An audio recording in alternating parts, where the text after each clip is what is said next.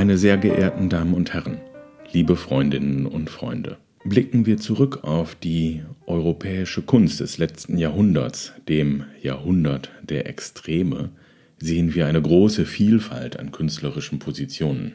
Anfang des Jahrhunderts der florale Jugendstil, verspielt, Design, Häuser, Stühle, aber auch atemberaubende Bildwerke. Und dann, kurz vor Ausbruch des Ersten Weltkriegs, die unpolitischen Avantgarden in Paris. Pablo Picassos Demoiselle d'Avignon, der Urknall der Moderne. Unter Dada versammeln sich die KünstlerInnen gegen den Krieg. Nach dem Ersten Weltkrieg dann die konservative Parallelwelt oder das sogenannte Ende der Avantgarde. Die Hinwendung zu einer national konservativen Bildsprache. Der alltägliche Gegenstand wird wieder ein Objekt der Kunst. Der Universalgelehrte Jean Cocteau diagnostizierte damals der Kunst einen Ruf zur Ordnung. Man wollte sich abgrenzen, man brauchte nach dem Krieg wieder Sicherheit. All diese Strömungen, Richtungen und individuellen künstlerischen Äußerungen standen in den 1930er und 1940er Jahren europaweit unter Verfolgung und Druck durch das nationalsozialistische Deutschland. Diese mordende Diktatur schuf ihrerseits eigene Kunstwelten. Auf der einen Seite die offizielle Blut- und Bodenkunst und auf der anderen Seite die Kunst der verfolgten Kunst aus den Verstecken, Ghettos und Lagern. Nach dem Krieg verschwanden beide vom Nationalsozialismus ausgelöste Kunstrichtungen. Und die der Verfolgten hat es immer noch schwer, als eigenständige Kunstgattung geschätzt zu werden.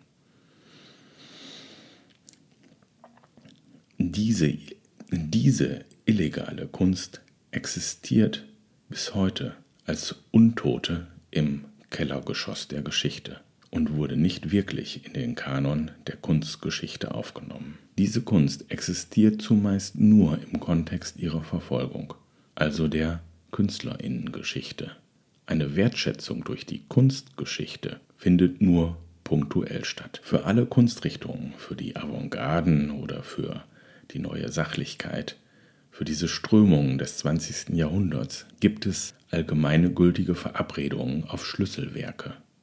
Marcel Duchamps Pissoir Le Fontaine von der Amory Show als Geburt der Readymates oder Otto Dix Streichholzverkäufer für den sozialkritischen Arm der neuen Sachlichkeit.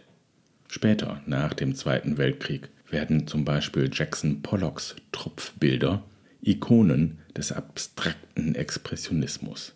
Die schon erwähnten Demoiselle d'Avignon von Pablo Picasso stehen natürlich für den Kubismus der Vorkriegsavantgarde. Für die verfolgten Künste, für die Untoten im Kellergeschoss der Geschichte gibt es kaum diese Ikonen. Einzig Felix Nussbaums Selbstbildnis mit Judenpass, entstanden 1943 im Versteck in Brüssel, ist zu einer Ikone der Holocaust-Kunst geworden. Vielfach veröffentlicht, publiziert, auf Katalogcovern, immer wieder ausgeliehen zu großen Ausstellungen. Mein Freund, der Journalist und Schriftsteller Mark Schävers, hat in seinem Buch Der Orgelmann die Entstehungsgeschichte des Selbstbildnisses eindrucksvoll geschildert. Schävers gelingt eine Geschichts- und Kunstgeschichtsschreibung, wie sie hier in diesem unserem Lande kaum existiert ohne sich anzubiedern oder in den Bereich der Fantasie abzutauchen, entsteht bei ihm ein großes Panorama von Lebensumständen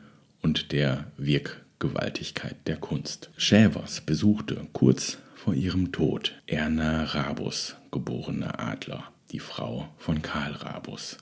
Auf seine Interviews und die Schilderungen in seinem Buch Der Orgelmann gehe ich später nochmal in einem anderen Beitrag ein. Einzig eine Sache ist Schävers nicht aufgefallen. Die Nähe des Selbstbildnisses mit Judenpass von Felix Nussbaum zum Selbstbildnis mit Spiegelscherbe von Karl Rabus, ebenfalls aus dem Jahr 1943. Das Bild von Karl Rabus befindet sich in der Sammlung der Bürgerstiftung im Zentrum für verfolgte Künste. Sie können es sich auf der Internetseite des Museums anschauen. Das Selbstbildnis mit Judenpass, ein Nottitel. Nussbaum hat das Bild nie so betitelt, befindet sich im Felix Nussbaum Haus in Osnabrück. Auch dort können Sie sich das Bild auf der Internetseite anschauen, beziehungsweise im Podcast-Bereich auf der Seite www.verfolgte-künste.com. Als erstes fällt auf, dass beide Bilder fast gleich groß sind. Das Bild von Felix Nussbaum ist etwas kleiner, aber die Proportionen, das Verhältnis von Höhe zu Breite ist identisch. Felix Nussbaum malt natürlich ganz anders. Er ist viel lasierender, dünner mit der Farbe. Seine Gegenstände, die einzelnen Kompartimente des Bildes haben keine Umrisslinien. Die Farbe formt den Körper. Bei Karl Rabus ganz anders. Sein Bild besteht aus Kontur. Die Farbe ist bei ihm dick aufgetragen. Es hat fast etwas Skizzenhaftes. Beide Künstler waren gemeinsam im Internierungslager Saint-Cyprien. Beide konnten gemeinsam fliehen. Beide gehen zurück nach Brüssel zu ihren Lebensgefährtinnen. Beide müssen sich verstecken, beide werden verfolgt. Beide malen diese Bilder 1943 in Brüssel. Wir wissen es nicht. Wir können nur mutmaßen. Vielleicht haben beide diese Bilder gemeinsam in dem versteckten Atelier in der Rue General Gatry gemalt.